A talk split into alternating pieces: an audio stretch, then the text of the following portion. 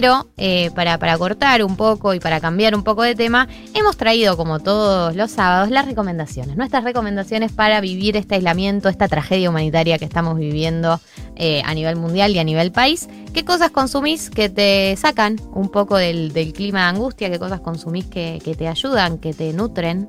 Eh, y la primera en el recomendar de la mano de Blasfemia, que es el vino en lata, que yo recomiendo para escaparle a la angustia y para escaparle a, una vida llena de malas noticias, eh, nos acompaña esta sección de recomendaciones que va a arrancar de la mano de María del Mar.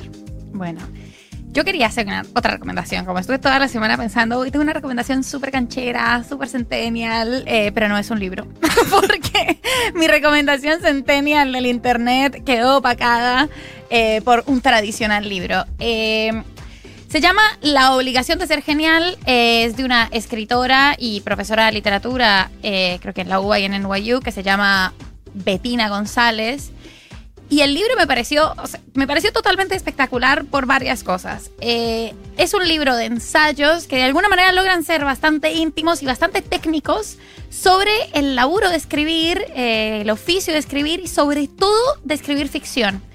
Me parece que cualquier persona eh, que en este momento le guste escribir, quiera escribir, esté pensando en escribir, sobre todo esto dirigido a personas eh, y mujeres o identidades feminizadas que se van a sentir un poquito más afines a algunas de, los pasajes del libro, pero me parece que cualquier persona igual que quiera escribir debería leerlo porque vale la pena, es tremendamente amoroso, es una guía, eh, además de ser una guía teórica, es una guía muy amorosa sobre los vericuetos de la escritura y de, de la narración. Estoy genuinamente fascinada con esto y como soy una manija, lo recomendé en todas partes. Hiciste un posteo, porque no es que lo recomendaste en stories. No. Hiciste un posteo. Me y ameritaba un posteo.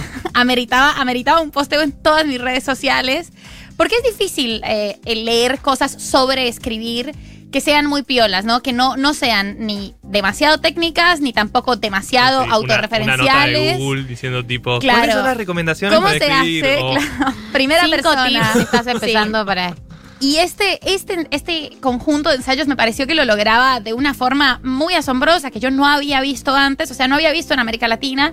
Es cierto que está basado también, como tiene algunas cosas similares a un ensayo de Úrsula K. Le Guin, que, que queremos un montón, de 1920 y pico. Pero, pero esto es hermoso, o sea, es amoroso eh, y escribir hace bien, así que lo súper recomiendo. Lo recomendé en esta mesa y se lo recomiendo a los oyentes.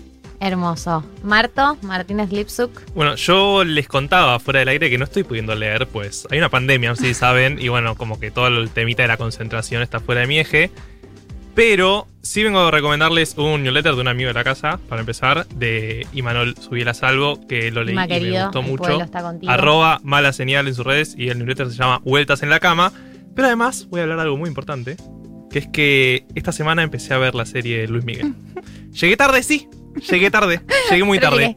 Pero, Pero mira, llegué. a mí me Lo encanta importante es llegar, llegar. tarde a cosas. Sí. Lo importante es llegar. Así que si no la vieron y sienten que están afuera y quieren distenderse un poco y que su mente no esté pensando todo el tiempo en un virus mortal, pueden ver en una plataforma muy conocida llamada Netflix. Sí, el nombre, es igual, querido. No le vamos a sumar publicidad, o sea, básicamente. Que... Eh, la serie de Luis Miguel. Y a Diego Boneta, que lo queremos mucho, le mandamos un saludo, nos está escuchando. Sí, Ay, o sea, eh, yo entiendo que haya llegado tarde, pero este país ya se obsesionó con Diego Boneta el año pasado. Este año es como que son los resabios de esa primera obsesión, como que ya nadie lo dice tan abiertamente, pero el año pasado una obsesión muy, muy elevada con Diego Boneta. Yo creo que escuché la incondicional unas 20 veces por Bueno. día la última semana. Eh, yo el año pasado estaba obsesionada con Culpable o No, que Oh, me parecía Sí, también. el tema Cantar sin parar, porque además no era un tema que tenía tan presente de Luismi antes de la serie. Y Culpable o No...